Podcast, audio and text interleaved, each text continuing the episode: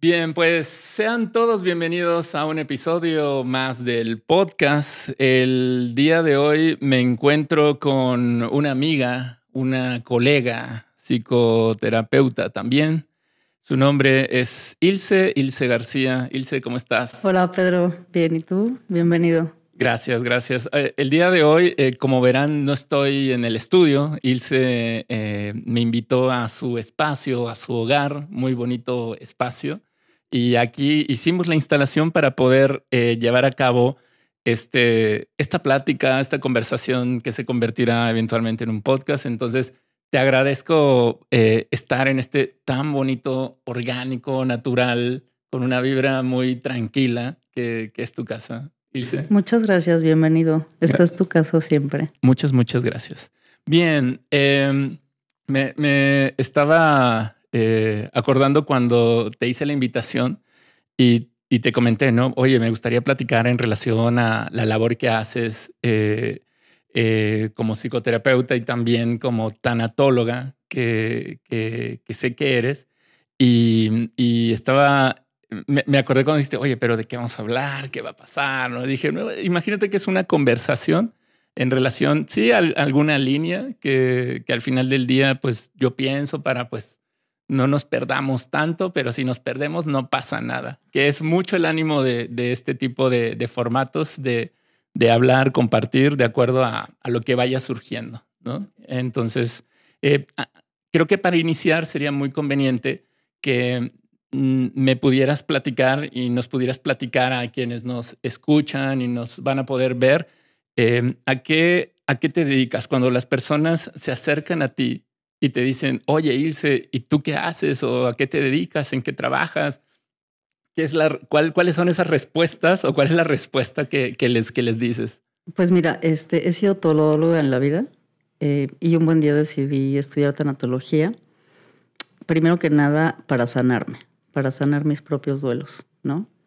Y en el camino eh, tuve la oportunidad de trabajar en un hospital y apoyar a las personas terminales, a los familiares, incluso a los enfermeros del hospital, ¿no? Entonces, básicamente ahí nació una pasión desbordada por la tanatología, ¿no? Se convirtió en mi forma de vida. No le puedo llamar trabajo porque me encanta lo que hago, es una pasión, ¿no? básicamente. Sí es cierto que eventualmente tienes que cobrar por el trabajo que haces, pero para mí nunca ha sido mi prioridad. Antes que nada, eh, me gusta acompañar, porque de eso va la tanatología, acompañar. Y creo que todos en este mundo lo que más necesitamos, sobre todo ahora, es ser escuchados. Eventualmente eso es lo que, en lo que se convierte el resumen de lo que es la tanatología, ¿no? Acompañar a las personas y escucharlas. ¿no? Porque pues nadie somos sabios, por más estudios que tenemos al final del día. La experiencia de vida creo que es el mejor regalo que podemos compartir con otros, ¿no? Desde nuestro dolor, desde nuestra propia experiencia. Con... No me gusta la palabra pérdida y siempre que me hacen alguna entrevista me peleo con ese término porque creo que se pierde la bolsa, ¿no? Las llaves, pero las personas no se pierden. Las personas se mueren o se van. Entonces, pues trabajar con estos duelos, ¿no? En la muerte, en las separaciones, etcétera, se convirtió realmente en una pasión, en una pasión eh, de darte, ¿no? De darte un poco a los demás, ¿no? Y no porque sea Santa Teresa de Calcuta, pero, pero es algo que me nace, es algo que creo que está inserto en mi vida desde hace muchísimos años. Entonces, pues la idea de estudiarlo fue para tener herramientas, ¿no? Y poder hacer un acompañamiento pues realmente objetivo y de ahí nace pues la idea de seguir con la psicoterapia. Oye, y en este tema eh, precisamente de la tanatología, eh, eh, me gustaría saber tú cómo podrías definir la tanatología. ¿Qué es la tanatología? Ahora es un término que invitan expertos en espacios de comunicación, o se ha hablado mucho ahora ya en redes sociales, o, o la gente quiere tener alguna noción en relación a acompañar a una persona cuando está desahuciada o, a punto de morir, pero tú, tú desde tu vivencia, ¿qué es lo que podrías decir que es la tanatología? Justamente lo que te mencionaba antes, este, la tanatología no es nada más el acompañamiento para quien se va a morir, ¿no? me he dado cuenta en estos años de trabajo que eventualmente quien más necesita apoyo, pues son las personas cercanas de quien se va a morir, ¿no? La familia, los amigos, las parejas, son quienes necesitan este, este consuelo finalmente, ¿no? Porque es tratar de entender. Que la muerte creo que es complicado tratar de entenderla. La muerte es punto. Porque para morirse no hace falta más que eso, morirse, ¿no? Eh, no hay ninguna historia que yo conozca en donde la muerte sea bonita. Nunca va a ser bonita, ¿no? Y digo esto porque muchos colegas tanatólogos que son súper famosos, ¿no? Hablan del bien morir. Entonces, mi idea es que quien está en una fase terminal tiene que, o deberíamos ofrecerle esta alternativa del bien vivir hasta el último segundo, hasta el último minuto. Mientras tengas oxígeno, mientras respires, pues necesitas esa dignidad, ¿no? Ahí es donde para mí está la dignidad, en ese acompañamiento que le vas a dar a una persona que se está despidiendo, ¿no? Y muchas veces lo único que requieren es eso, el afecto, el cariño de la gente que quieren, sentirse acompañados. Me ha tocado estar con personas que los abandonan en los hospitales, ¿no? Entonces, tomar su mano en ese momento de la despedida creo que es un, es un regalo para quien está ahí, ¿no? Poder acercarte y, y acompañarlo en ese último suspiro, ¿no? Entonces, para mí la tanatología es eso, es un acompañamiento. Y al final del día, cualquiera podríamos ser tanatólogos en ese sentido, podríamos acompañar, ¿no? Siempre repito una frase que me enseñó una, una enfermera hablando de la empatía, ¿no? Y yo decía, bueno, pues es que se usa tanto, hay tantos términos que ya manejamos con una naturalidad. Y ella me decía, es que para mí la empatía es que yo me pueda poner en los zapatos del otro, aunque no me los pueda abrochar. Y eso lo tengo clavado, ¿no? O sea, realmente no puedo saber lo que estás sintiendo, pero voy a intentar acompañarte en ese proceso.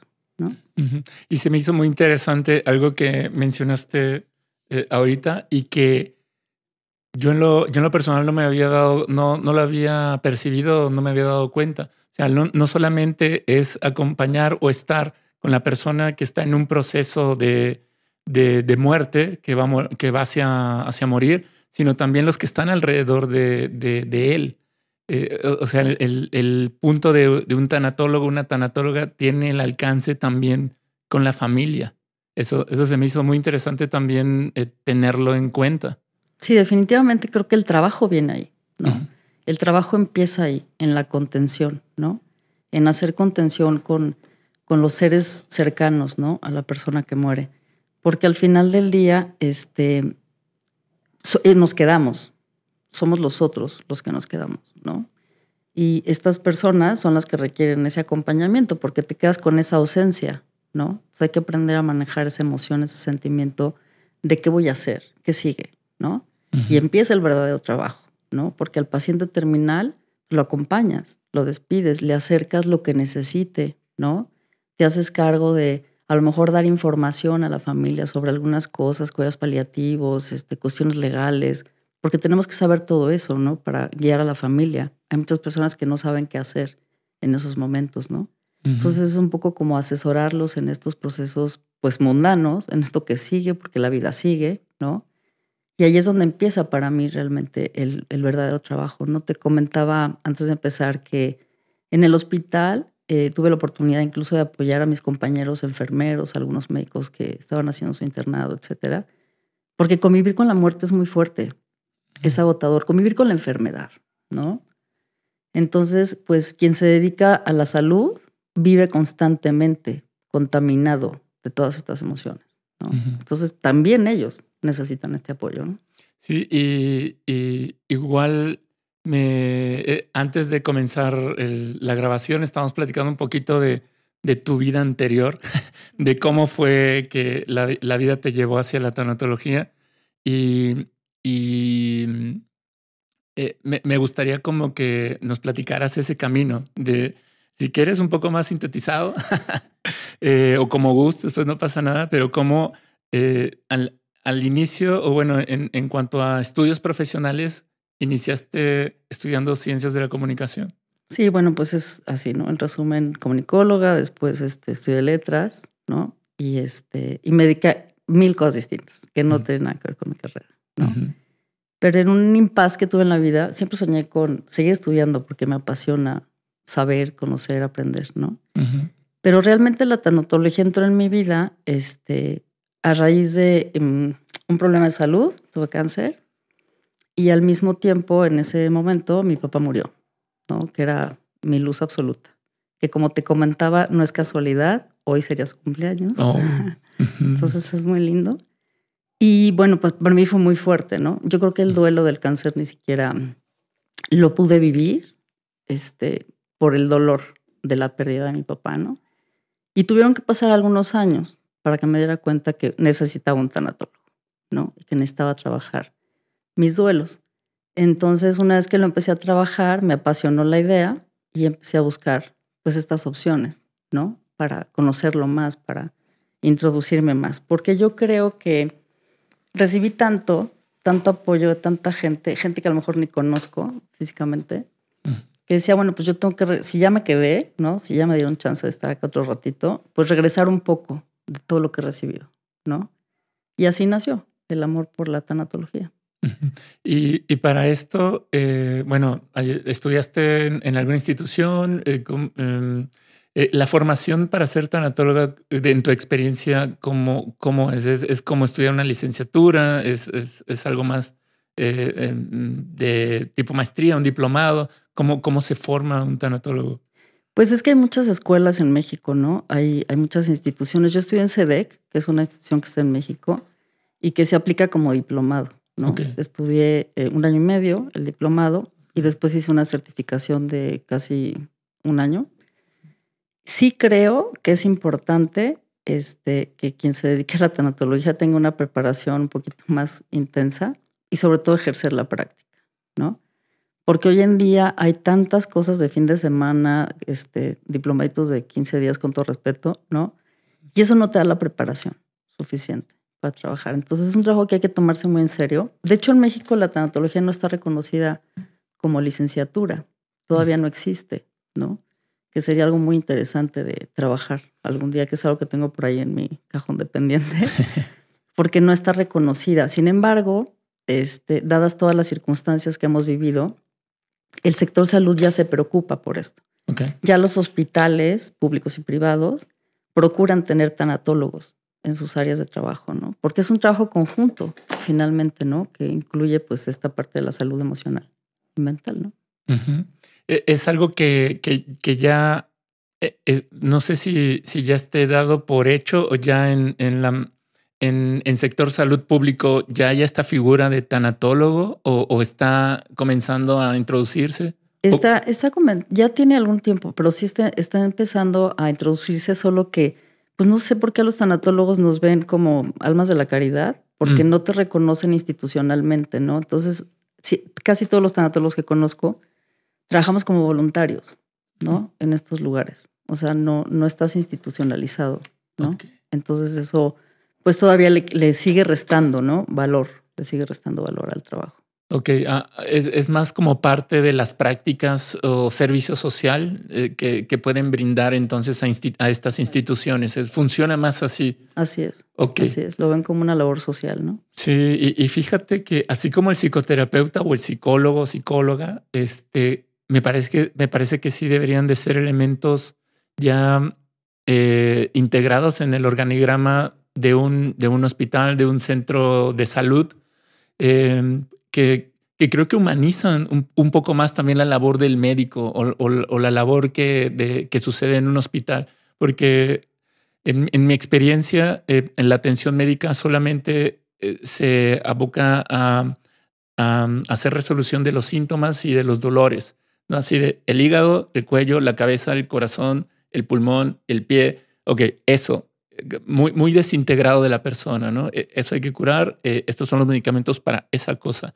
Y, se deja de ver al paciente como una, un, ser integral, un ser humano que también cuenta con, con emociones, un contexto, una historia, que posiblemente eh, un psicoterapeuta y en, y en ciertos momentos hacia complicados del caso, que lo lleven hacia, hacia la muerte, pues también un tanatólogo, ¿no? Brindan ese, o me parece que pueden brindar esa inyección humana en, en esos espacios. Fíjate que esto que acabas de decir es súper importante. Lo estaba platicando con hace unos días con un amigo que es médico veterinario y hablábamos de esta eh, deshumanización hacia los pacientes, porque desafortunadamente somos expedientes. Nos convertimos en expedientes, ¿no? Cuando yo llegué al hospital, este, me decían, pues hoy te toca la cama 221, la 223, la 15 y la 18. Y yo decía, este, ¿y el señor se llama? ¿O la señora se llama? ¿No? Entonces empecé a hacer un poco esa labor y de tratar de hacer conciencia, de decir, a ver, porque no, no, es, no te quita más que un minuto llegar y decir, hola, ¿qué tal? Buen día, soy Juanita, voy a ser tu enfermera por mi turno, ¿no? Este, ¿Cómo estás, Pedrito? ¿No? Y esa persona se va a sentir mirada, ¿no? Porque cuando estás enfermo, estás tan vulnerable, ¿no? Que cualquier frase de ánimo, una sonrisa, un, te cambia, te cambia el día, ¿no? Aunque te esté llevando el caramba por la enfermedad, te cambia, ¿no? Entonces empecé a hacer como esta labor y sí, mis compañeros de turno, este, pues lo empezaban a poner en práctica. Y fue muy linda la reacción, fue muy lindo el resultado, ¿no?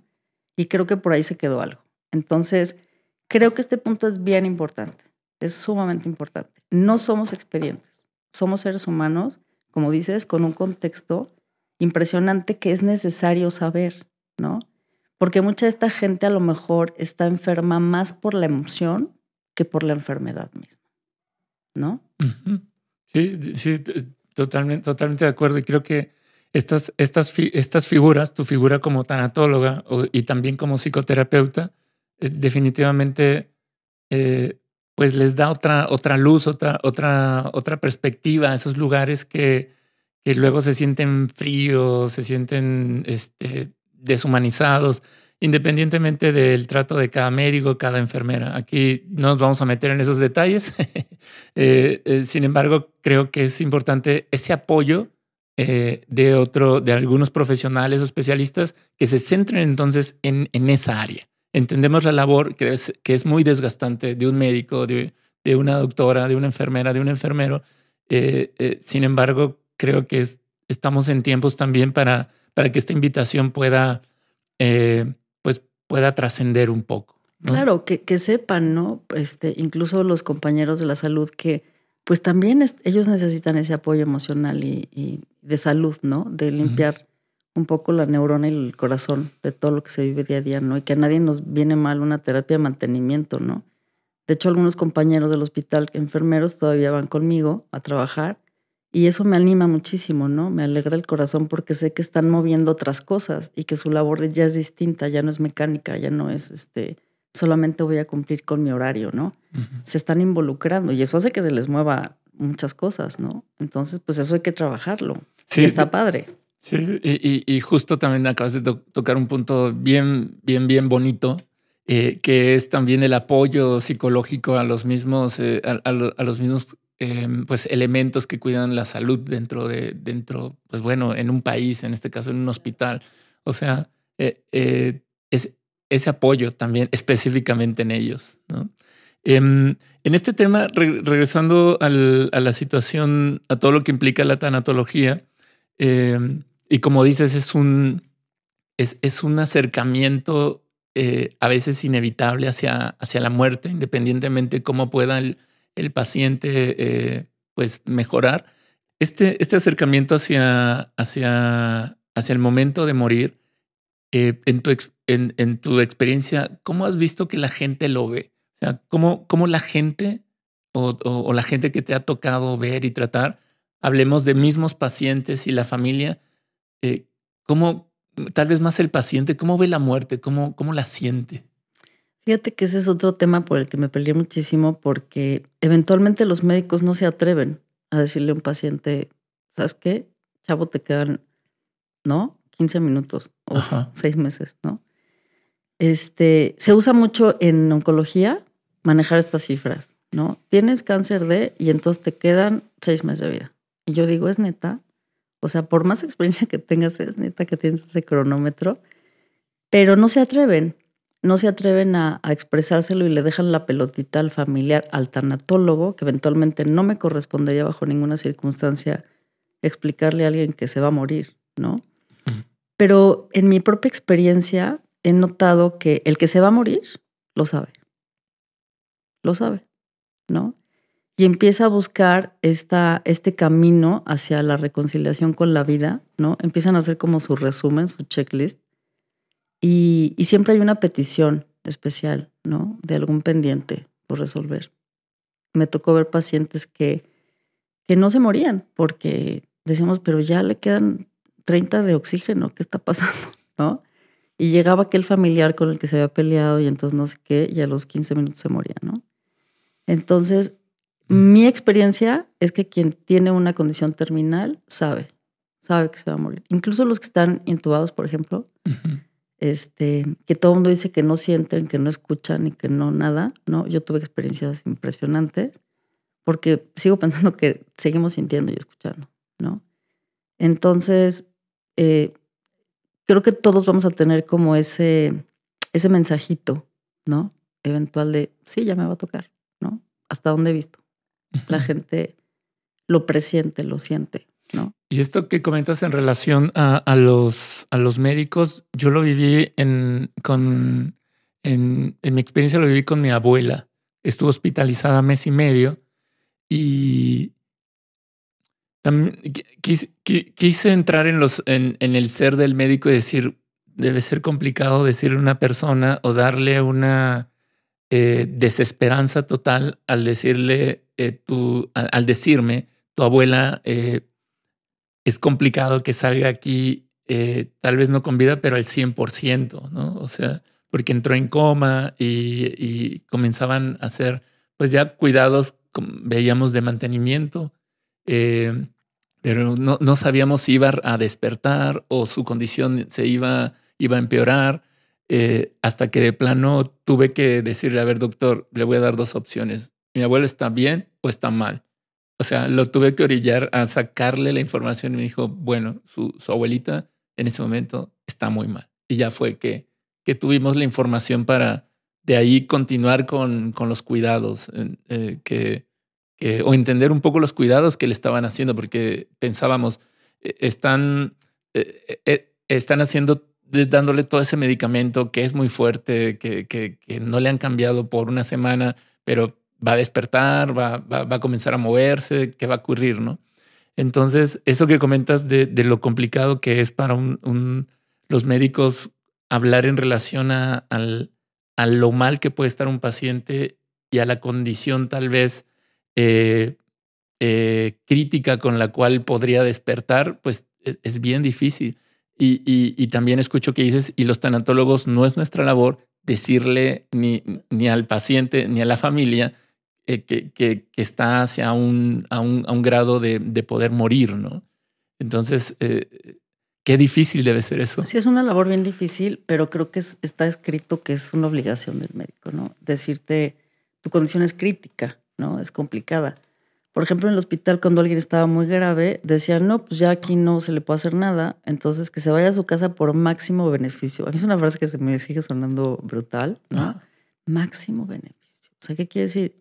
O sea, estás mejor en tu cama, en tu casa, que muchas veces creo que sí, ¿eh? Creo que sí es padrísimo que te puedas morir en la cama de tu casa con, con tu gente, con rodeada de tu, tu espacio, tu historia, ¿no? Al final del día pero es complicado que los médicos digan, al decir, que puedan decir, ya no hay nada que hacer.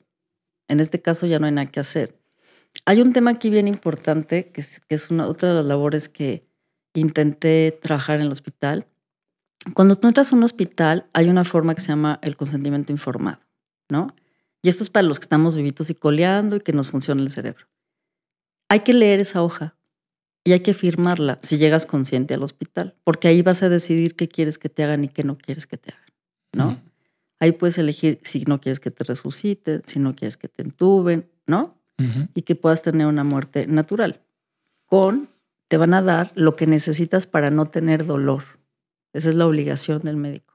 Te van a dar lo necesario para que no tengas dolor, pero no te van a poner en vida artificial. Entonces, esa es una decisión que creo que todos debiéramos tomar. Al momento de ingresar a un, hospital. Desde ahora mismo, porque mm, incluso lo puedes hacer desde ya. Tener esa hoja lista para si te, no sé, entras en coma, ¿no? Una cosa por el estilo. Ten esa hoja, ¿no? Para que la decisión sea tuya. Porque ese es otro problemón. Se llega una persona en coma al hospital, no sé, por un EBC, por un lo que sea. ¿Quién toma la decisión? Es el familiar que está ahí. ¿Qué hace el otro? Dice, no, doctor, pues hágale todo lo que le tengan que hacer. Porque nadie quiere tomar esa, esa decisión de desconéctenlo o conéctenlo. Porque además aquí en México la eutanasia es ilegal, ¿no? Entonces, una vez que te enchufan a los aparatos, ¿no? Es complicado que te desconecten. A menos que después de muchas pruebas veamos que tienes muerte cerebral y pues ya no hay nada que hacer. Que además no en todos los hospitales contamos, sobre todo los del servicio público, con todos estos este, equipos para hacer esta chamba, ¿no? Entonces, es importantísimo que seamos nosotros quienes tomemos la decisión de yo qué quiero que me hagan hacia el final de mi vida, para no dejarle esa responsabilidad a otro, ¿no? Y de alguna manera, pues estamos cooperando, ¿no? Y eso no quiere decir que me, que, que me pongan algo para que me muera. O sea, no, no, no. Es nada más que quiero. ¿Cómo quiero terminar mis días? ¿No? Enchufado a miles de aparatos, con mangueritas por todos lados. O, me quiero, o que me manden a mi casa con oxígeno y medicamentos para el dolor, ¿no? Sí. Y, en tu experiencia, es este, este paso de, de, de, mm, de que un médico le diga a un paciente o a la familia de un paciente, eh, pueden retirarse o, les sugiero que vayan a pasar, eh, eh, les puedo dar el alta para que vayan a pasar días a su, a sus, a su casa y, y sean casi, casi los últimos. es, ¿Está establecido? Sí, Se, ya. Y, te pregunto esto porque yo en la experiencia que tuve con mi abuela, me quedé con la impresión de que los doctores que es parte de su misión en la, en, la vida, es luchar por la vida misma, eh, hasta la última consecuencia y, hacer los protocolos y sus procedimientos que, ellos saben y aprendieron. Entonces, me, yo me quedé con una sensación contradictoria de, de ok, estás haciendo tu labor eh, y, y, sí, luchas por la vida de una persona, aunque tal vez esté sufriendo eh, ya en esta condición. Y sin, sin embargo, también pienso y tampoco quiero como que se entienda que quiero matar a mi, a, mi familiar o que lo quiero dejar morir y no me importa. Si es una mezcla de, de, emociones de todos, del médico, de la familia y bueno, si el paciente está consciente, Puede elegir. Ajá, exacto. Pero eso, eso, que acabas de decir es bien importante porque es bien complejo, porque efectivamente, ¿no? Hay una ética y un código, que es ese. O sea, él tiene que hacer todo hasta el último minuto. Entonces, si tú no tienes ese consentimiento o no hay un familiar que lo dé, ellos van a continuar con su protocolo. Y eso quiere decir meter resucitación, oxígeno intubado, este, todo lo demás, para volver a la vida a esa persona, aunque su condición sea este, totalmente, pues ya, final, ¿no? Tienen que alargar ese proceso por ética, que como dices, esto es bien complicado de entender, ¿no? Porque si tú lo conversas con un médico y le dices, a ver, si fuera tu mamá, ¿qué harías? Él dice, no, yo no le hago nada. Mm. ¿Sabes? Porque sabe que ya se va a morir. Sabe que, que lo que está pasando no le va a mejorar la vida, ¿no? Entonces, tuve un caso en el hospital con una señora que llegó así, en esas condiciones, estaba con un problema cerebral, pero estaba consciente. Y entonces llamaron a, los, a la familia a decirle, pues la tenemos que intubar este, para hacer todo el protocolo y el procedimiento. Entonces me mandan llamar y la familia me pregunta, es que no sabemos qué hacer. Y entonces les digo, ¿y la señora está consciente? Sí, pues que lo decida ella, ¿no? La fuimos a ver con la médico de guardia y le digo, ¿le explicas en este momento qué implica que la vas a entubar? ¿No? Y que ella tome la decisión. Porque nadie más tiene por qué tomarla porque está consciente. Y la señora dijo, no quiero que me entuben. Me ponen oxígeno y lo que yo necesite. La buena noticia es que la señora salió caminando del hospital. Y lo más probable es que si lo hubieran entubado, hubiera muerto. ¿No? Entonces, es una decisión muy difícil. Por eso digo, ¿por qué dejársela al médico o a la familia? Elige tú. Sí. ¿Quiero que me entuben o no? ¿Quiero que me resuciten o no? ¿No? ¿Hay, algún formato? Eso se llama consentimiento informado. Ah, sí, tal cual. ¿Y, se puede solicitar, se puede buscar en línea? ¿será? Incluso. Ah, ya. bueno, de hecho, tú podrías hacer un, consentimiento informado y notariarlo. Y decir, yo quiero que en mis últimos días, si llegas así, todas tus condiciones, ¿no? Quiero que sí, que esto no. Y dejarlo, ¿no? Así a tu, a quien sea tu, ¿qué crees que se va a morir después que tú? Porque eso pues también yo les digo que tenemos como un codiguito de barras escondido por ahí donde no lo vemos. Y ahí está el deadline que nadie puede ver. Sí, sí, sí. nadie lo puede ver. Entonces, pues bueno, hay que jugársela, ¿no? Decir, ¿quién tiene más probabilidades que yo, no? Y que, o sea, que levante la mano, ¿no? Aquí está lo que dejó escrito Pedrito. Sí, sí, lo he pensado, fíjate. O sea, y, y ahorita en, en, mi línea familiar, bueno, yo tengo, bueno, mis dos papás viven, somos en mi familia tres hermanos. Eh, yo soy de los tres el del medio.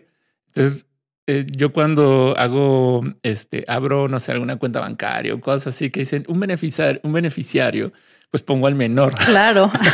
Digo, pues creo que probabilísticamente hablando o en probabilidades, no sé si existe la palabra anterior, pero bueno, en, ya la hicimos. Ya la hicimos. Eh, digo, pues creo que mi hermano, este, el menor, podría, este, en dado caso, eh, pues ser el que.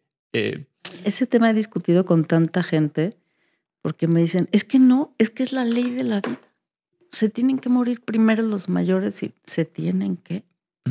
Yo digo, ¿en qué libro está escrita la ley de la vida de quién se va a morir primero. Para mí esa ley no existe, ¿no? Digo, yo acá sigo, se murió mis abuelos, se murieron mis papás, pero en este proceso he visto morir a muchísima gente joven, a los hijos de mis amigos, ¿no? A los nietos. ¿Dónde está esa ley? No existe, ¿no? Y he llegado a pensar que también puede ser un poquito como egoísta, ¿sabes? Porque no queremos vivir el dolor pues que lo sufran el otro, ¿no? Que lo sufran los demás, que lloren por mí, ¿no? Entonces, y yo creo que es un acto inconsciente, ¿sabes?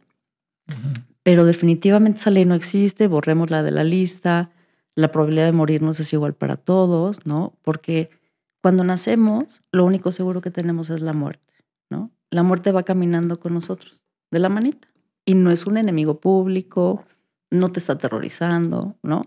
es parte de tu proceso. Va de tu mano. Entonces, más vale ser amiguitos de la muerte. Voltear la de vez en cuando y decirle, ¿qué onda? ¿Cómo vamos? vamos bien, vamos mal. Estás, estás cómodo, cómoda. te caigo bien, ¿no? este, de hecho, hay un cuento, el, pato y la muerte, que es muy lindo. Entonces, no tendríamos que verla así. ¿Sí? ¿Por qué es tan oscura la muerte? Porque no vivimos. De hecho, nos desgastamos pensando y hasta ahorita nadie me ha venido a decir cómo es del otro lado, ¿no? Entonces, ¿quieres saberlo? Pues hay que morirse. Para saber cómo es del otro lado hay que morirse, nada más, ¿no? Y nos va a tocar y lo vamos a averiguar, ¿no? Entonces, mientras estemos acá, en este proceso, pues hay que vivir. Hay que echarle ganas, como dicen. Me choqué esa frase, pero pues hay que vivir con entusiasmo, ¿no? Cogiendo el toro por los cuernos con todo lo que tiene la vida, ¿no? Que yo al final creo que tiene muchísimas cosas increíbles, ¿no? Dentro del dolor, la tristeza. Ahorita hemos vivido situaciones muy complejas, ¿no? Veo mucha ansiedad en las personas después de la pandemia, ¿no? Mucha soledad. Todos vivimos como deprisa, pero mm. también un poco como evadidos, ¿no? Entonces, bueno, pues yo pensaría que pues, si ya estamos acá, pues vamos a pasarla bien, ¿no? Y ya cuando toque la muerte, pues la agarramos de la manita, sin miedo. Sin miedo al éxito. Sí, e-, esas palabras eh, me, resonaron mucho, el, el hacer conciencia de que cada día de vida también transitamos con la muerte, sin, sin, que, sin que esto suene dramático o suene en, en, un sentido fatalista.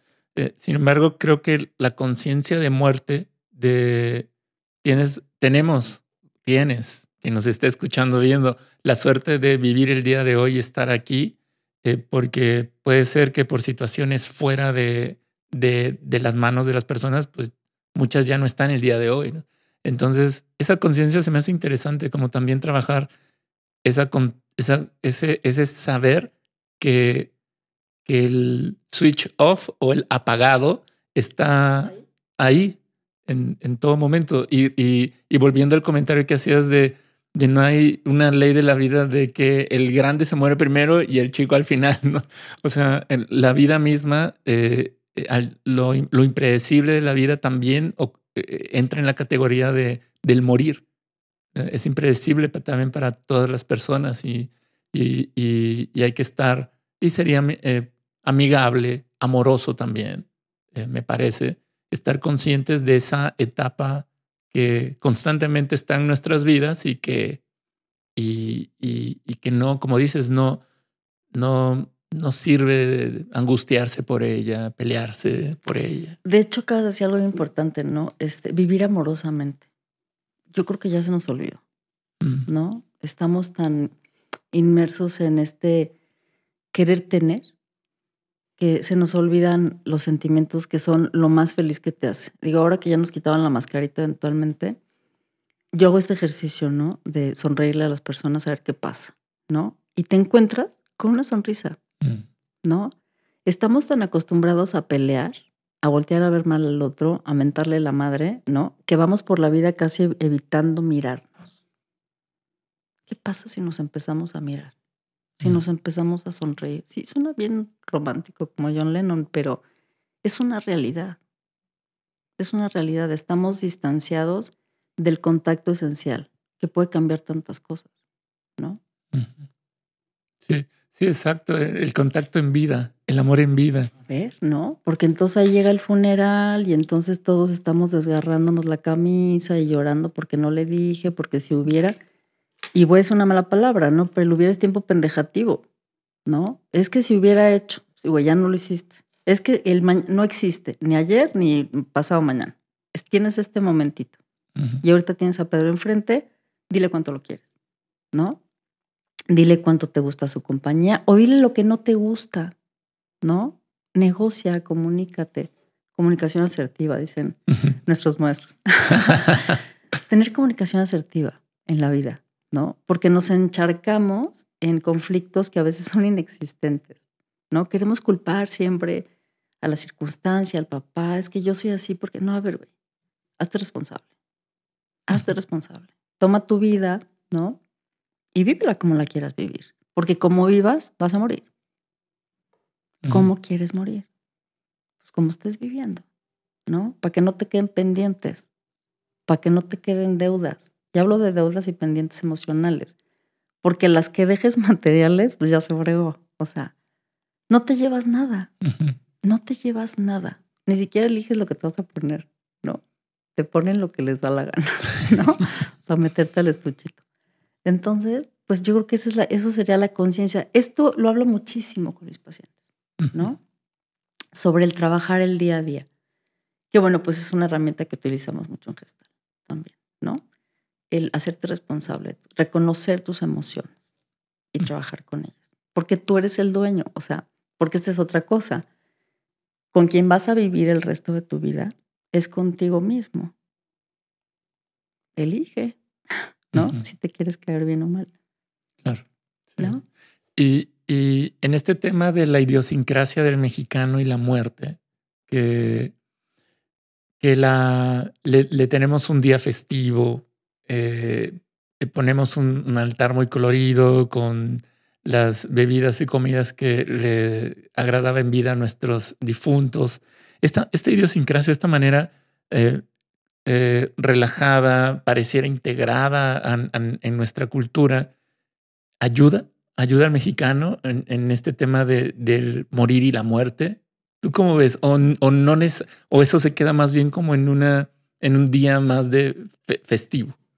Pues es que los mexicanos creo que lo que nos sobra es fiesta. No. Entonces, yo lo veo más como una, una tradición no sé, que hemos recibido ancestralmente, pero como tal, como conciencia de la muerte, no creo que exista esta conciencia, ¿no?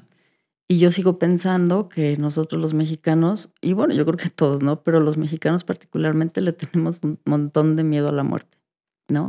Y una manera como de quedar bien con ella es hacerle esta fiesta, ¿no? De seamos cuates, ¿no?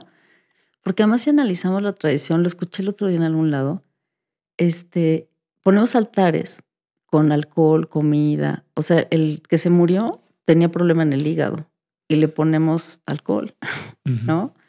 Se murió por comer grasas y tiene su puerquito y su mole. Y su... Entonces, como que hay muchas contradicciones, ¿no? O sea, ¿dónde está el homenaje realmente a la muerte? ¿A la muerte? ¿A la ausencia del ser querido? O sea, es un tema que tendríamos como para un podcast especial y, desmenuzar, muy interesante, porque creo que los mexicanos vivimos las tradiciones como de memoria, eventualmente, ¿no? Incluso sin saber por qué lo hacemos. Si tú le preguntas a un niño ahorita, dice, lo hace porque en su casa lo ve, ¿no? Pero no sabe cuál es el sentido real de, estas tradiciones, ¿no? Digo, esta película que hicieron de Coco maravillosa como que vino a despertar este, un otro sentido, ¿no? Para los niños en, una ilusión de vida simpática después de la muerte, ¿no? Pero... Y en ese sentido, ahorita me, me, vino si podría funcionar este altar que, que la gente pone para una, un familiar que falleció o, junto con el altar, tal vez todo un ritual también que, que ocurre cuando ya fallece, eh, sirve para, para poder ir, para poder sanar, para poder resignificar. Eh, eh, ahorita lo pensaba, digo, ok, creo que también falta conciencia de, muerte, por así decirlo. Y me quedé pensando, bueno, y el altar, igual ahorita reflexionando en, eh, ahora sí que en vivo y a todo color dije, bueno, pues puede tal vez funcionarle a, los familiares para decirle, bueno, te doy tu lugar y, y, estás ahí. Eh, eh, no sé si dentro de los em, de las recomendaciones o actividades que, en tu trabajo como psicoterapeuta y tanatóloga dejes, podría funcionar como este tipo de gestos, estos rituales que ocurren no solamente en Día de Muertos, sino hasta eh, cuando una persona fallece, irlo a visitar a la tumba, este, dejarle flores, platicar con ellos o con ellas. Para mí, los duelos son individuales y particulares, ¿no? Este, respeto muchísimo a mis colegas que escriben muchos libros para, como el de este, Solo por hoy, ¿no? No es una, eh, el duelo no es una receta, ¿no? Yo no podría tener un libro con una receta para, para que la gente procesara su duelo, ¿no? pienso que cada quien tiene que hacer los rituales que necesite para desprenderse, para despedirse de ese ser amado, ¿no? De esa persona en quien tiene hoy la, ausencia, ¿no? Quien, bueno, el, ritual del funeral y esto es necesario porque es como el siguiente pasito para entender que ya sucedió. Porque además como somos visuales, ¿no? Ya sucedió, o sea, a ver si sí se murió, ¿no? Entonces como darle chance a esta gente o a estas personas que no estuvieron, este, que no llegaron, como de despedirse, ¿no? Del ser querido. Entonces, me parece que sigue siendo necesario, ¿no? Porque humanamente lo requerimos. Nosotros llamamos duelos complicados precisamente, y sobre todo ahora que hemos vivido todo este tema del narcotráfico y de las desapariciones, son los duelos más complejos que me toca trabajar, ¿no? Porque no saben si está vivo o no no saben si va a regresar o no. Entonces, ¿qué hago? Eh, pongo un nicho para despedirlo, este, le mando a decir misas, me espero que vuelva, ¿no? Estos duelos son muy complicados. Por eso es muy importante, ¿no? La gente no entiende que las mamás este, estén buscando en las tumbas clandestinas este, al hijo, pero lo necesitan. Prefieren saber que está muerto, que ya está ahí, ¿no? Que lo van a despedir, ¿no? Okay. Entonces es dependiendo cada, cada, caso, cada duelo. claro. Y pues esto del, altar de muertos y el festejo pues también es algo personal, ¿no? Hay quien lo celebra, hay quien no. Entonces si a mí me dicen lo que perfecto, ¿no? O sea, pero ¿qué objeto le vas a dar a esto, no? ¿Qué sentido? ¿Qué sentido? ¿Cómo resignificar? Entonces ahí es donde entra la chamba, ¿no? Decir, bueno, vamos a resignificar la vida. Entonces si vamos a poner una foto, pues pongamos una foto donde estamos felices recordemos a la gente feliz, ¿no? Porque si le vas a tomar una foto al ataúd para ponerla ahí, o sea, no me encanta, digo, pues no está padrísimo, ¿no? Es, muy, es, muy, es muy padre lo que dijiste ahorita, o sea, poner, recordarlos eh, con una resignificación, con una alegría que pueda alimentar la misma vida de las personas que siguen vivas. Exacto, porque al final de qué se trata, eso es el resignificado de la vida. Siempre les digo, a que no tomamos fotos cuando estamos llorando ni cuando estamos tristes. Tenemos fotos de cuando está la fiesta, pero Navidad, pero cumpleaños, pero entonces, pues recurran a esos recuerdos, ¿no? Recapitulen en ese sentido la vida del otro y tráiganlo a ese momento, ¿no? A ese momento en, donde la pasaban padre, ¿no? porque no te tomas fotos peleando. No. Entonces, ¿qué recuerdos quieres tener? Ese es el sentido de resignificar. ¿Qué, qué, qué recuerdo quieres tener de esa persona amada que hoy extrañas y que hoy deseas que estuviera aquí? Eh, en, yo tengo un recuerdo muy, eh, puedo decir traumático, pero voy a dejarlo también como impactante, que fue cuando me di cuenta que iba a morir. Em, yo, era un niño y estaba viendo una caricatura. En ese tiempo pasaban en el canal 5 aquí en, en México, en teleabierta, una que se llamaba El Doctor Gadget. Era una caricatura y yo la veía, me gustaba mucho. Y el Doctor Gadget tenía una, una sobrina eh, que eran como parte de, de la pareja que eh, luchaban contra un malvado, un villano dentro de la caricatura. Y en uno de los capítulos, eh, el Doctor Gadget menciona a su sobrina que en algún momento de la vida él ya no va a estar y se va a morir. Yo de niño viendo eso y escuchando, me solté a llorar. Dije, estaba mi mamá eh, cerca de mí y llegué con un miedo aterrador para decirle, mamá, el doctor Gadget se va a morir. Yo también me voy a morir. y cuando lo recuerdo hasta se me pone chinita la piel eh, yo, yo ya como adulto pienso que complicada pregunta le, le hice a mi mamá. Y mamá, pues de manera amorosa, pues me dijo que iba a ocurrir en algún momento, pero mucho, iba a pasar mucho tiempo, tratándome de tranquilizarme también.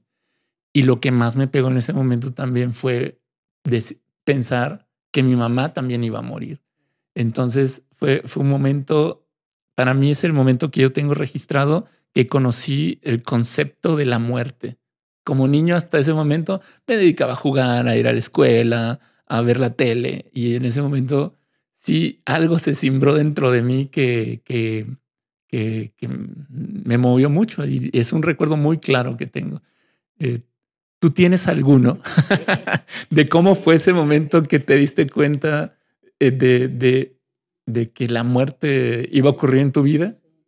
Fíjate que es muy chistoso porque creo que desde muy chica conviví con la muerte porque mm, había gente muy grande en mi familia. Es una familia muy grande, entonces había gente adulta. Y solía estar en los funerales y esto, y como que nunca sentí miedo en ese momento, ¿no? Pero tengo un recuerdo como el tuyo, viniendo de algún lugar de la vacación o algo por el estilo. Debo haber tenido cinco años. Y empezó a anochecer en la carretera siempre he sido muy observadora desde niña, ¿no? Y me gustaba ir viendo el paisaje, pero la casa, la vaquita, el no sé qué, el cielo, cómo va cambiando la luz. Y cuando la luz del sol empezó a, a bajar, empecé a tener pánico escénico. Ahí me di cuenta que eso podría ser la muerte, cuando se apagara la luz. Y solo tenía cinco años, ¿no? Y entonces miraba a mis papás que iban delante, ¿no? Y decía, ¿cómo va a ser ese momento? Cuando no estén. ¿no? Porque yo pensaba esta leyenda de, pues ellos se van a morir primero, ¿no? ¿Cómo va a ser? Y conecté esa oscuridad con la muerte. ¿No? Entonces, ha sido algo que por muchos años me persiguió. Hoy ya no tengo a mis papás, ¿no? Y este, y lejos de esa oscuridad, bueno, los extraño muchísimo. Me hace mucha falta. Mi mamá murió hace un año. Este, esto que dices de este espacio, ¿no? Me siento cargada de esa energía bonita, ¿no? De, esa esencia de ellos, ¿no? Que me acompaña. Entonces, por fin creo que desapareció, ¿no? Ese susto a, ese momento de oscuridad. Sí, es, es pues, ahora sí que te lo quería preguntar y aprovechando también el, el, el tema y tu, y tu formación como tanatóloga porque a reserva de que la gente nos comparta en los comentarios o algo el momento en el cual se dieron cuenta de la muerte en su vida. Porque dije, yo creo que era un niño muy clavado en las cosas. Porque digo, no, este, no sé cómo es que lo pensé y cómo es que me aterró, eh, me, pues sí, me, me espanté muchísimo, ¿no? Pero, pues bueno, sí. Es que usualmente los niños eh, su pensamiento es más mágico, es más, este, pues esto de que los héroes mm, se mueren y resucitan, entonces como que la muerte no les acaba de, de generar ese susto, ¿no? Ahorita tengo un pacientito que tiene ocho años recién cumplidos y se les murió su gato, que tenía 20 años, ¿no? Que es más longevo el gato. Se llamaba Tita. Se murió Tita. Entonces hicimos todo un proceso para que él escribiera una despedida a Tita, ¿no?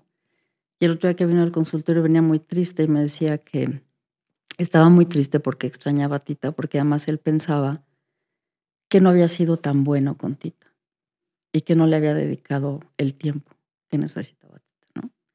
Pero entonces ahí es cuando piensa leer atrás de esa miradita triste, ¿no? Le decía, pero ¿por qué hoy? O sea, ¿por qué hoy te viene la tristeza? Porque pensar que Tita se murió me hizo pensar que mi papá se puede Mm. Entonces su dolor no es la muerte de Tita, es lo que tú conectaste, ¿no? Entonces, pues ahí empiezas a trabajarlo, ¿no? Desde, desde otro ángulo, ¿no? Para hacerles saber que sí, efectivamente. Porque a los niños hay que decirles lo que, lo que necesitan escuchar. ¿no? O sea, hablar con la verdad. hablar con la verdad, absolutamente. Sí va a ocurrir. Sí va a ocurrir. O sea, todos nos vamos a morir. Un día de estos. Todo. ¿Cuándo? ¿Quién sabe? ¿No? Entonces, para que no sientas esa ansiedad que sentiste por no haberle dado el amor a Tita, ahorita que tu papi está aquí, que está vivo, que estás con él, pues ámalo. Sé bueno con él, ¿no? Quiérelo. Para que no sientas si llega a pasar, ¿no? Porque eso es lo que nos queda, que es un duelo. Los hubieras. Lo que no hice. O lo que dejé de hacer. ¿No? le hubiera dedicado más tiempo a mi mamá. Es que le llamaba una vez al mes. Administralo. ¿no? La tuviste. es, ahorita que hablas de, la mascota, eh, me, quedé pensando qué increíble proyección, pero todo es proyección, ¿no? O sea, cómo proyecta una mascota esa, esa información hacia la persona y que al final del día la persona que está o, continúa viva puede, puede usar para, para tener mucho mayores alcances existenciales aún en su vida, ¿no? Así de, si te faltó abrazar más a, tu mascota, si te faltó más acariciarla, poner más atención, disfrutar más con ella, jugar más con ella, puedes hacerlo con quien ahora, ahora está aún contigo, ¿no? Es, mensajes eh, poderosísimos. Poderosísimos. Los niños te dan mensajes increíbles. Y, y hablaba de la mascota, pero también ocurren con las personas no, no, eh, en, una situación con los familiares, con un familiar, con un hermano, con una mamá, con un papá, eh, eh, entiendo, no, ni, siquiera me imagino, pero quiero entender que debe ser un proceso muy duro de, que, pasa. Este, aún así también hay mensajes que, te pueden dejar y que se podrían rescatar, ¿no? pasando esta o entendiendo este proceso de muerte y duelo que ahorita igual podemos más adelante profundizar tan, tantito. Antes sí quisiera hablar sobre las mascotas. Ok, claro. porque, uno de mis temas favoritos. Sí, eh, eh, porque eh, y, creo que esto, el tema de lo de las mascotas nos da pie a hablar, a hablar de qué tanto también un, no sé si necesariamente un tanatólogo o ya una formación de tanatología junto con psicoterapia pueden ayudar también a este tipo de cierres, de, de, cierres o de duelos, con, con, en este caso, primero con las mascotas, ¿no? O sea, también algunas personas creen que, o bueno, no voy a decir que todas, pero puede creerse que nada más el dolor y el duelo ocurre con los seres humanos, con las personas, pero también puede ocurrir con las mascotas. No, no puede, ocurre. Ocurre. Ocurre fuertemente, ¿no? Este, digo, hay personas que viven solamente con sus mascotas. Entonces, ¿quién es su familia? ¿Quién es su compañía? ¿Quién es su todo, no? Porque quienes amamos a los animales, los vemos así y hablamos con ellos. Yo tengo, ya conociste a mis hijos y bueno, yo hablo con ellos. Ahorita vengo, voy al pan, regreso, ¿no? ¿Cómo te fue? Porque se convierte, es una atención, es un amor el que te dan, este, incondicional, como ningún ser humano posiblemente, ¿no? Ellos dependen de ti un animalito depende de ti, ¿no? Es cuando la gente dice, pero es que era un animal, nada más era un animal, nada más. No, pues esos cerecitos tienen, también tienen su alma, tienen muchas cosas y habrá quien va a renegar de esto, pero me da igual, porque lo he vivido desde niña y he tenido todas las mascotas de todas las especies del mundo y definitivamente lo dan todo por ti. Entonces, sí se convierten en duelos complejísimos, que también hay que trabajar. Y que claro que se vale. Yo invito a toda la gente que tiene un duelo por un animal que venga y me visite porque lo vamos a trabajar hermoso, ¿no? Se despide igual. Se les ayuda a trabajarlo y a, despedirse igual que a una persona, ¿no? Porque merecen la misma dignidad. Sí, y, justo esa es la invitación, ¿no? Eh, de que si han, tuvieron mascotas a lo largo de su vida y que no hicieron ese cierre o ese duelo, eh, que lo que se den el tiempo o, eh, o que los se den, se permitan, se inviten a entrar en, a, tocar ese, ese momento, ese momento de su absolutamente cerrarlo. Se vale pedir apoyo, ¿no? Es, es importantísimo también, ¿no? Porque no se trata de, bueno, pues ya se murió mi chucho y entonces voy a la tienda y te compro otro. O sea, no, no es la cosa. Lleno el espacio y el cariño con otro perrito, hasta le pongo el mismo nombre y de la misma raza y todo, y continuamos. Es como decir, este se murió mi hermano, bueno, pues ahorita voy a adoptar un niño. ¿Cómo? ¿Lo sustituyo? O sea, en, en los duelos no podemos sustituir a nadie. A nadie es insustituible. Las personas son insustituibles, ¿no? El caso de la mamá que se le muere un hijo y, le dicen, ay, bueno, pero tiene cinco. A ver, no. Se murió un hijo. Es insustituible, ¿no? Un papá es insustituible, una mamá, ¿no? Entonces pasa lo mismo. Pasa lo mismo con, con las mascotas, ¿no? Que se han vuelto una parte pues cada vez más importante de nuestra sociedad, ¿no? Ahora que ya los chavos no quieren tener hijos y demás, pues están cambiando por esto, ¿no? Pero pues eso habla de personas amorosas al final del día, ¿no? Que se ocupan con amor. Ya humanizarlos de tantas formas sí me parece un poco fuera de contexto, pero creo que se vale, ¿no? Darle ese amor, ¿no? Sí, y, y, como dices, ¿no? Invitar, invitar a las personas que no no, no renieguen de ese sentimiento. Eh, pues yo me he encontrado de todo, ¿no? Igual gente que ama a sus mascotas, se desbordan de amor muy claramente por ellos, y otras que es así de, ah, es el perro, es el gato, es el, el pescado, el pez, ¿no? Eh, todo bien, ahí, es el ahí está, le doy de comer, ya, ¿no? Eh, aún así, tal vez no, tal, tal vez no expresen así tan visiblemente el amor, pero claro que se genera un vínculo. Aunque no, aunque lo renieguen, no se den cuenta y digan que solamente es una mascota o un animal. Hay un vínculo que por el tiempo que convivieron con, con él eh, se forma. De hecho, ahorita que dices esto, me acuerdo que mi primera conexión contigo fue por tu gato. Ah, es cierto. Ahora entiendo. Sí, sí, con, con Gala. Sí, y, y, yo me identifico mucho con lo que dices porque yo adoro ese animalito. O sea, hubo una situación en, la vida que me hizo acercarme más a, mi, a mi gatita, que fue una fractura que tuvo en un pie después de caerse del departamento donde vivíamos. Se, cayó de dos pisos y se fracturó una patita. Eso me ayudó a mí, mi, en mi historia, con ella, acercarme. No digo que tengan que ocurrir esto siempre, no se los recomiendo, porque sí fueron unas vueltas, eh, un par de operaciones con, para su patita, se logró rescatar. Pero a, mí y, con ella me funcionó para acercarme más, para cuidarla, para decirle, tienes un ser vivo en tu casa que... Eh, se ocupa de que, Exacto, y, y que hay, hay, hay, que cuidar. Y, y al final dije, quiero cuidar también.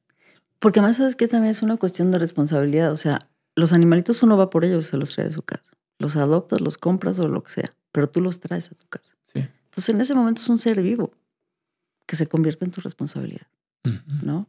Entonces hay que saber elegir. A mí este tema de que empiecen a poner este, negocios para vender mascotas antes de Reyes, digo, ¿en qué cabeza cabe? No son de peluche. No es el, es muy lindo, una mascota bebé es muy linda, pero crece, crece hace pipí, popó, ¿no?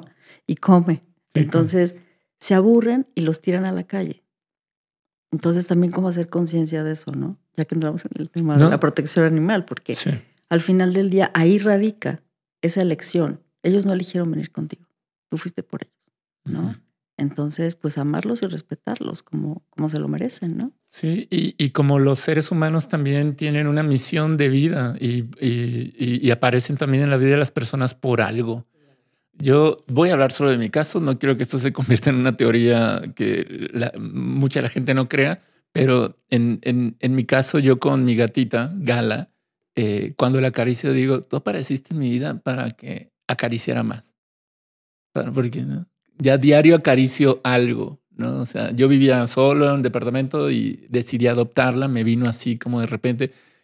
Quería un gato desde hace mucho tiempo. Dije, ya, ya, estoy postergando esto. Voy a entrar a Facebook y a buscar quién este, está eh, buscando hogar para gatitos y la adopté.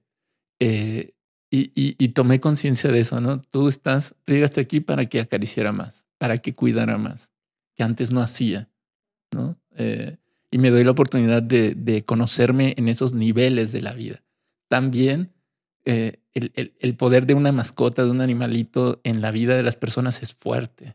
Poderosísimo. Y, y, y de ahí reside también en el grado que, que, la gente que escuche y vea esto quiera, eh, eh, poco, mediano, fuerte, intensísimo, ya es un vínculo, ya es algo que, que requiere eventualmente en la partida de, de la mascota eh, atender, porque se, se, queda algo también en ti que, que hay, que hay que cerrar. ¿no?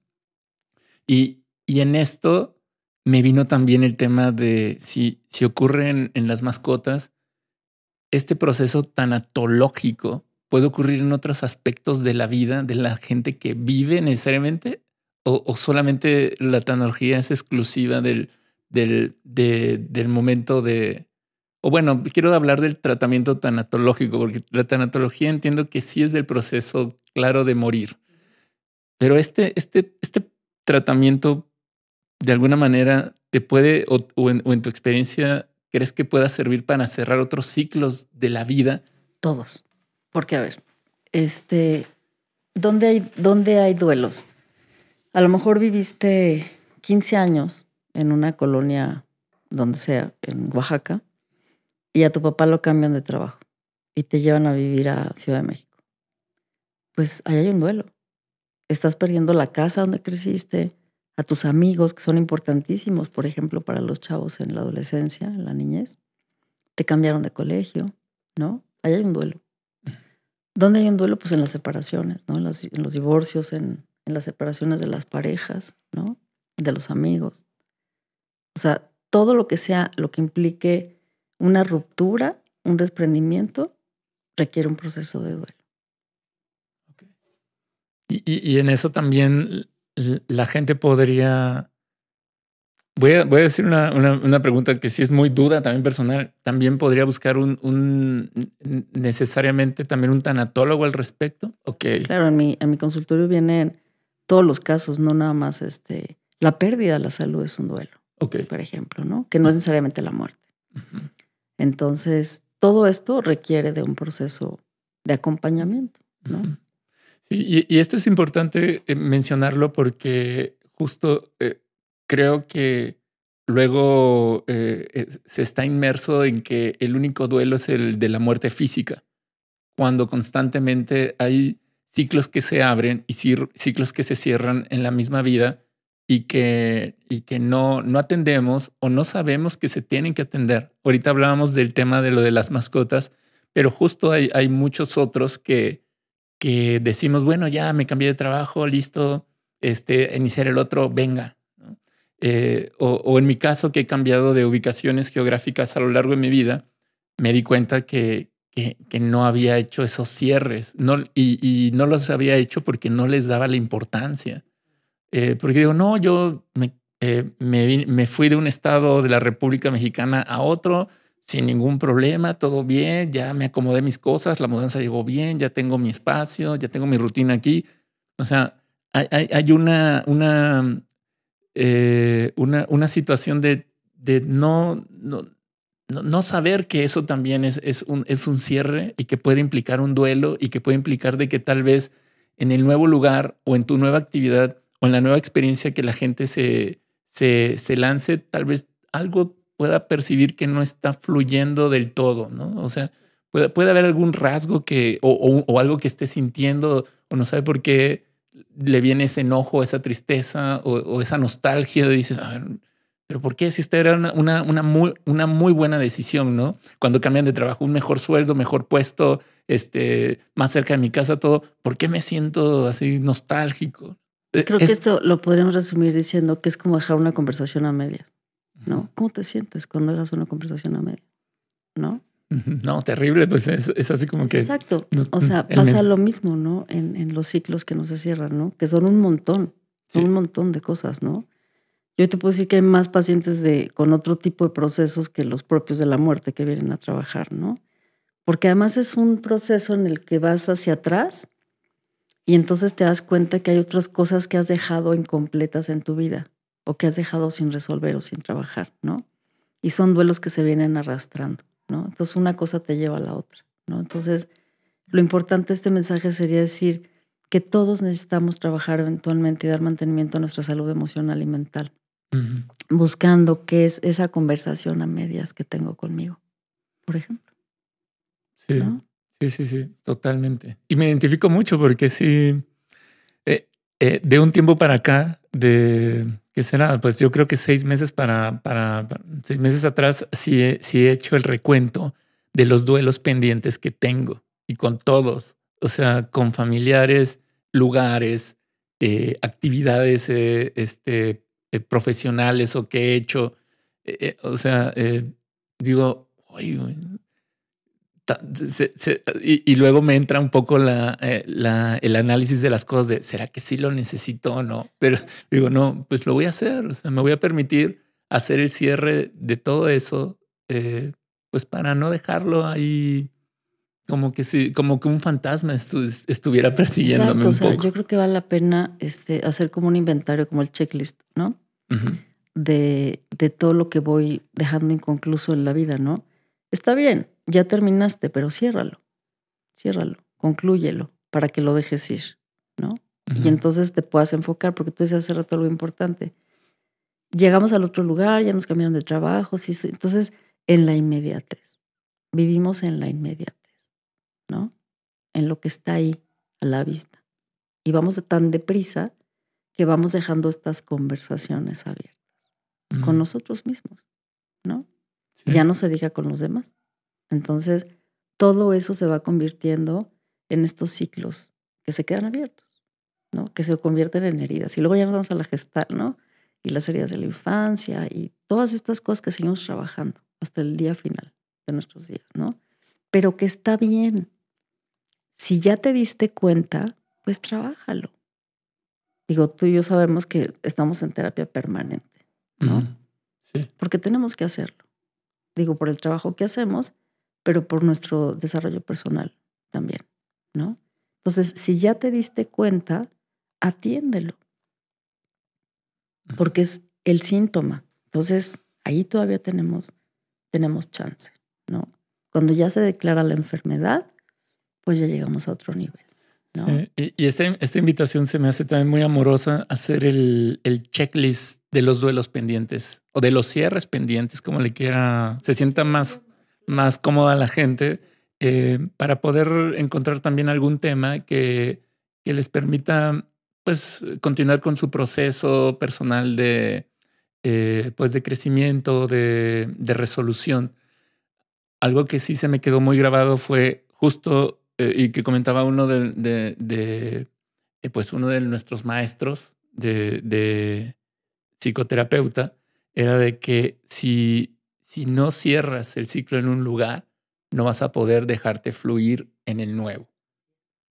Y, eso aplica para cualquier... Casi todo. Exactamente. Cambien lugar por cualquier, cualquier otra palabra y, y, y, me resonó muchísimo. Tiene mucho sentido. Y, y, tal vez es algo que tal vez las personas no perciban de, de nueva cuenta, no le quieran dar importancia, quieran resolverlo con, como dices, con el aquí, con un excesivo aquí ahora inmediato de, no, pero agarro y eh, hago esto y ya. O elevación, elevación, ¿no? Que ahora está bien de moda, ¿no? El tema de, pues las sustancias, el alcohol, este, la ayahuasca que está súper de moda, ¿no? O sea, todos estos viajes, este, ¿no? Las microdosis de no sé cuánta cosa, porque eso es más cómodo.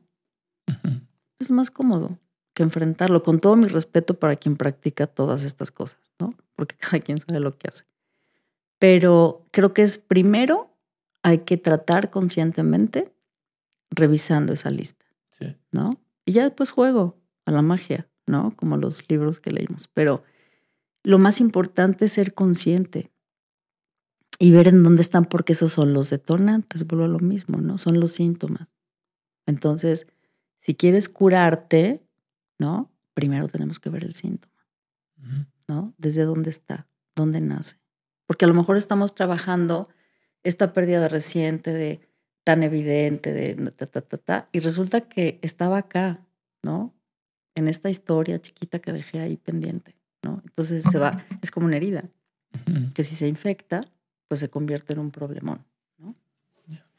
Bueno, pues ahí hay la invitación, otra más, para que puedan hacer ese, ese, checklist, podamos hacerlo eh, y pues lo tengan a la vista y eventualmente tomen acción. Yo también concuerdo contigo en, en, en el tema de, de no solamente quedarse con las experiencias o situaciones o hasta la misma terapia, terapia donde la gente se lleve, eh, ya sean eh, místicas, eh, este, psicológicas, terapéuticas, eh, mágicas, en fin, lo, lo, que la gente así quiera, quiera hacer para ir construyendo su, su, su em, sanación o ir llevándose hacia ciertas sanaciones. concuerdo contigo con el tema de la conciencia, de, de, saber, y esto que, que viví, y esto que sentí, y esta idea que me llegó, y este darme cuenta que construí al final de ir a esta experiencia, eh, ¿qué, puedo hacer con ella? Al, final del día, ¿qué es ese gesto por más mínimo? ¿Qué es esa acción por más mínima? Puedo emprender para poder sacarle provecho a esto que me llegó. Puede venir desde una sensación física hasta, hasta una situación cognitiva, ¿no? de, de una idea, un, un, una acción, una actividad. Totalmente. Que es exacto el constructo del que te hablaba este, en este proceso de, de prepararte para la muerte, ¿no? Porque si haces toda esta evaluación, si trabajas en ella consciente, el día que llegue tu momento vas a estar en súper en paz, ¿no? Sin pendientes, ¿no? No dejándole pendientes a otro incluso. ¿No? Creo que ese sería el, el ideal, ¿no? Trabajar en esta revisión porque nos ocupamos de muchísimas cosas pero de nuestra salud emocional este, y mental siempre queda en segundo plano. Y tú y yo sabemos que el 80% de las enfermedades vienen de ahí, ¿no? De las emociones no resueltas. Sí, sí, sí. buscan al final del día. ¿Por dónde salir? Somatizar, e, exactamente. Este. Yo lo veo constantemente en mi trabajo, ¿no? Y la gente empieza a trabajar y empiezan a desaparecer todos esos síntomas que los tenían así con el buró lleno de botecitos de chochos, ¿no? Y para ir encaminando el cierre, el, cierre de ciclo de esta conversación, Ilse, em, hemos hablado mucho de la, de, la, de la muerte, pero me gustaría que dejaras en palabras, en tus palabras, para ti, ¿qué es la muerte?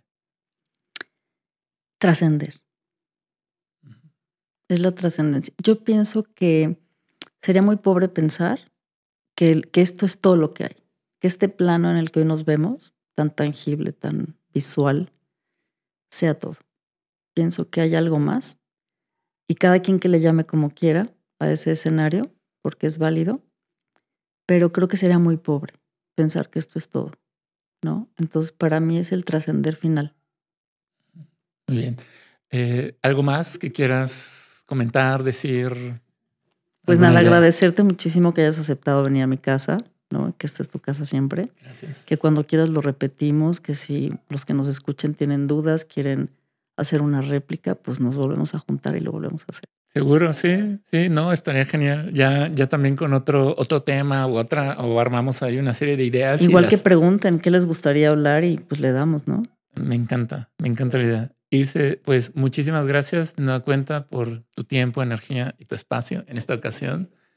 Este, ah, de alguna forma, tus redes sociales, ¿cómo te pueden encontrar? ¿Y alguna manera en la cual te pueden eh, estar en contacto contigo? En Facebook como Ilse García, en Instagram Consejería Tantológica consejería Tanatológica. tanatológica. Y este, mm, y bueno, pues tengo un celular que solamente recibo WhatsApp, que es el 462-115-5813. Igual dejamos esos datos en la descripción de- del video para que lo tengan también clarito. Pero bueno, ahí, ahí son los espacios. Ahí son los espacios. Muy sí. bien. Perfecto. Ilse, pues muchas gracias. Gracias a ti. Pues eso fue todo por el episodio del día de hoy. Eh, espero les haya gustado. Y nada, pues nos vemos hasta la próxima. Chao. Gracias, Ilse. A ti. Estuvo genial.